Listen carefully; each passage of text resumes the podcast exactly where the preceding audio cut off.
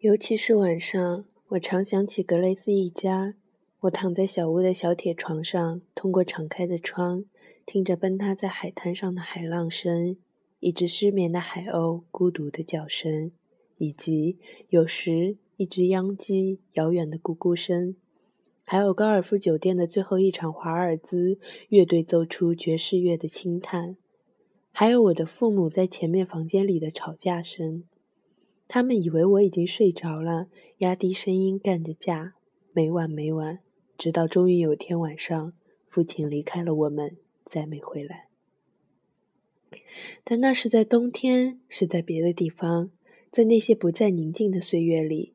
为了避免听到他们在说什么，我胡思乱想的自己编造些故事转移精力，比如在海滩或者是风暴中，我救了格雷斯夫人。把它安置在安全的洞穴，那里沐浴在一片月光下，干燥而温暖。船已经沉了，风暴也已经减弱。我温柔地帮他脱下湿透了的游泳衣，用一条大毛巾裹住他发着灵光的身体。我们并排躺着，他的头枕在我的手臂上，以感激的心情摸着我的脸，叹着气。我们一起睡着了。他和我被巨大的温柔的夏夜包围着。那些年里，我为神底而着迷。我说的并不是上帝，首字母大写的神，而是指更加普遍意义的神。还有关于神底的观念，例如神底是否可能存在的可能性。我是个热心读者，知道很多关于希腊神话的知识，尽管里面的主要人物我总是记不太清楚。他们频繁的转换形象，进行着各种历险。对于他们，我有一个固定的印象：大块头、几乎全裸的身体、倒三角形发达的肌肉，来源于意大利文艺复兴时期那些大师们的作品，尤其是米开朗基罗。我肯定在书或杂志里看到过他的绘画的复制品。我总是留神寻找着裸露的肉体，当然，这种对天神的色情的发掘，最大程度地发挥了我的想象力。那些绷紧的、颤抖的肉体自由裸露着，只是碰巧披着大理石的长袍，或是几片薄纱。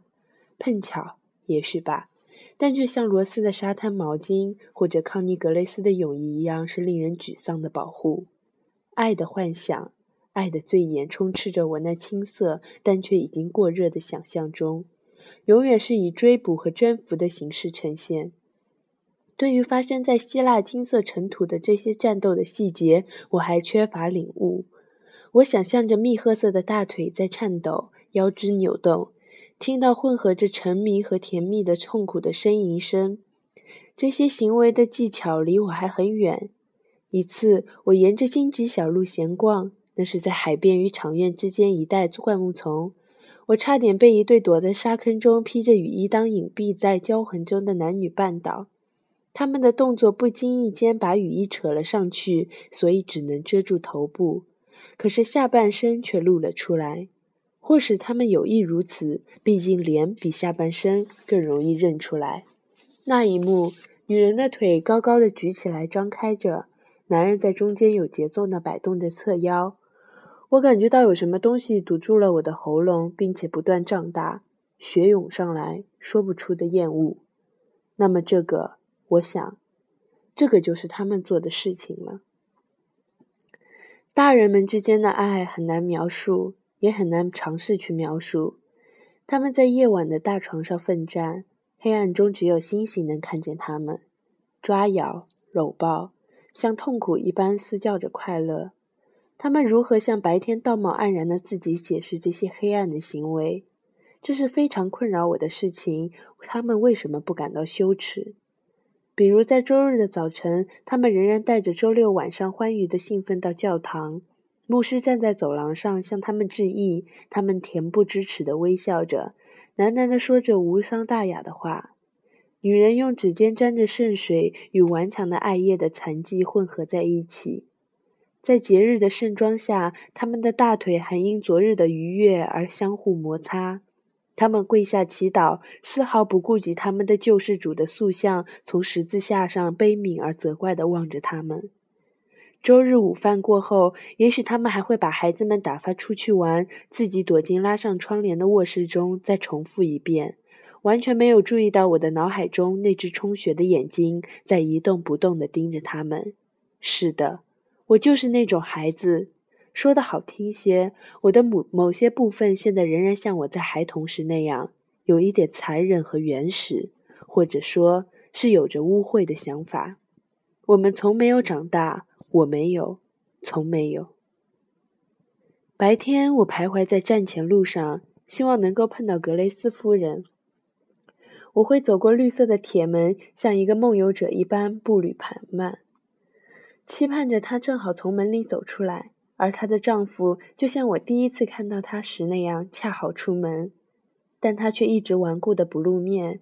失望之下，我会瞥一眼屋后花园里的晾衣绳，但是看到的也只是孩子们的衣服，他们的短裤、短袜，还有一两件克洛伊无趣的内衣，当然还有他们父亲的软塌塌的灰色衬裤，以及有一次甚至还见到他的沙滩帽，上面俏皮的卷了个卷。我唯一一次见到的格雷斯夫人的东西是她的黑色泳衣，挂住肩带，里面柔软而可耻的空着。泳衣已经干了，看起来不像是海豹皮，倒像是一块黑豹的毛皮。我也看了那些窗户，尤其是楼上卧室的窗户。有一天真有了大收获，我的心跳得多快！我看到窗户后面的阴影，看起来像是裸露的大腿，只能是她的腿。这令人愉悦的肉体移动着，掖到她丈夫多毛的肩上去抓一卷卫生纸。有一天，门的确是开了，是罗斯跑了出来。他看了我一眼，我立即垂下眼睛，迅速离开。是的，罗斯从一开始就估量我，而且毫无疑问，现在还是这样。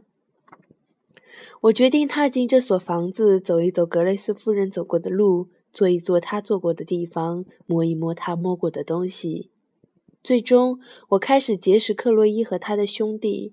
对于孩子们来说，这很容易，甚至是对于像我这样谨慎的孩子来说也是如此。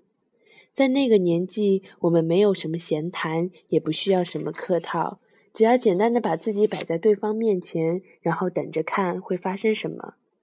有一天，我看到他们俩在海滨咖啡馆外的小路上闲逛。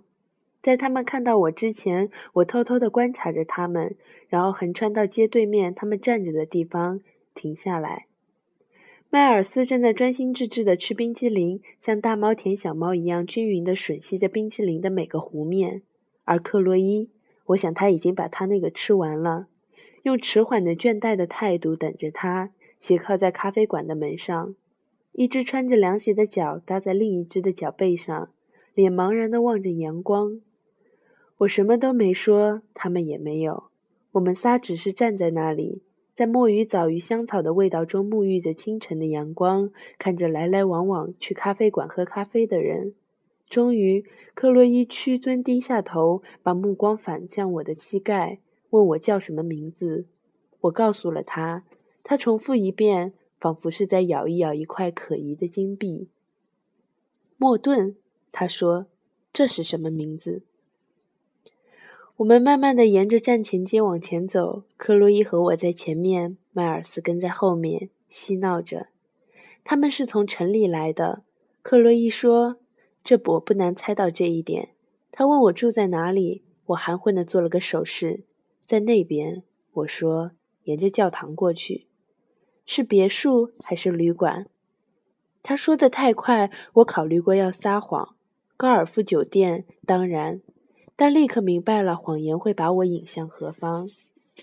一间小屋，我喃喃地说。他若有所思的点点头。我一直想去小屋里住住。他说。这话并没有让我觉得多好受，相反，它使我的脑海中浮现出一刹那那十分清晰的图景。我看到卧室窗外鲁冰花丛中的小木房，甚至闻到用生锈的钉子钉在门后的破报纸内干燥的木头味道。我们来到雪松屋门前，车停在沙路上。他刚从外面回来，正在冷却的引擎滴滴答答地抱怨着。我朦朦胧胧能听到房子里传出无线电的声音。那是棕榈园管弦乐团的演奏，像融化的太妃糖一样柔软的调子。我看到格雷斯夫人和她的丈夫正在屋里跳舞，两人在家具中间穿行着。她的头往后仰着，露着脖子，而他摆动着好色而多毛的大腿，装腔作势地迈着小碎步。望着他的脸，急不可耐地咧嘴笑着。他比他要矮一两英寸，他露出了锋利的小牙齿，一双冰蓝色的眼睛因为愉快的欲望而闪闪发亮。克洛伊用凉鞋的足尖在沙地上滑着，他的小腿上有细小的白色汗毛，胫骨像石头一样平滑闪亮。突然，迈尔斯跳了一下，或者是蹦了一下，好像是因为高兴，但是动作也太机械了，像是个发条人突然有了生命。他开玩笑似的用摊开的手掌拍着我的后脑勺，孔中发出像是被捂住嘴的笑声。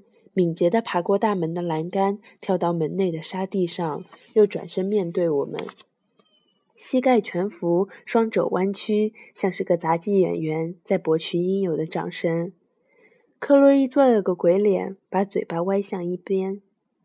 你不用管他，他用一种厌恶极了的愤怒的语气说：“他不会说话。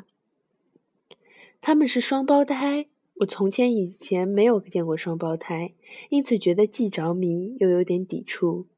在我看来，这样的处境甚至有点不像样。真的，他们是兄妹，所以他们不可能完全一样、完全相同的双胞胎。这种想法令我感到一股莫名的兴奋。但是他们之间一定有着可怕的深度的亲密，怎么会这样？就像是一个思想，两副身体。如果果真如此，但是想想就觉得恶心。想象一下，如果能从内部最亲密的了解其他人的身体是什么样，那些不同的部分、不同的气味、不同的欲望，我真渴望知道，在临时放映室那个潮湿的周日下午，这段回忆，我先往前跳一点。我们看了一部电影，两个罪犯从被拴在一起的小队中带着锁链逃跑了。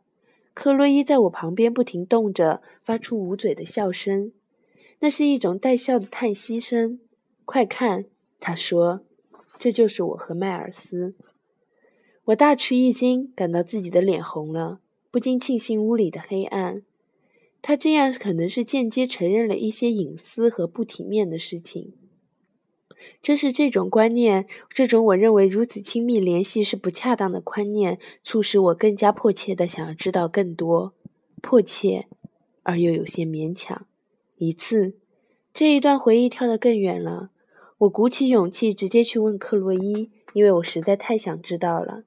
对于这种与他的兄弟另一个他不可避免的亲密的联系，他有什么感觉？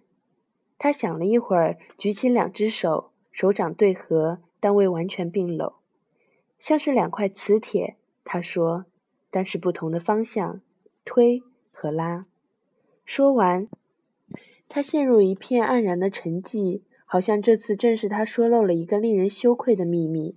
接着转身走开了。那一瞬间，我也感觉像是在水下闭气过久一样的晕眩。克洛伊永远是那么惊人，不只是惊人。他们之间的联系是很明显的。我想象着看不见又黏又亮的细线，像是蜘蛛丝，或是蜗牛在叶片中穿行时悬挂的发光细丝，或者绷紧的像是竖弦的琴弦或绞索。他们互相被对方拴住了，打个结，两人绑在一起。他们对事物的感受是一致的：痛苦、情感、恐惧。他们分享相同的思想，他们会在夜里醒来，躺着听对方的呼吸，知道他们梦着同样的事情。他们不会告诉对方梦到了什么，因为没有必要。他们都知道。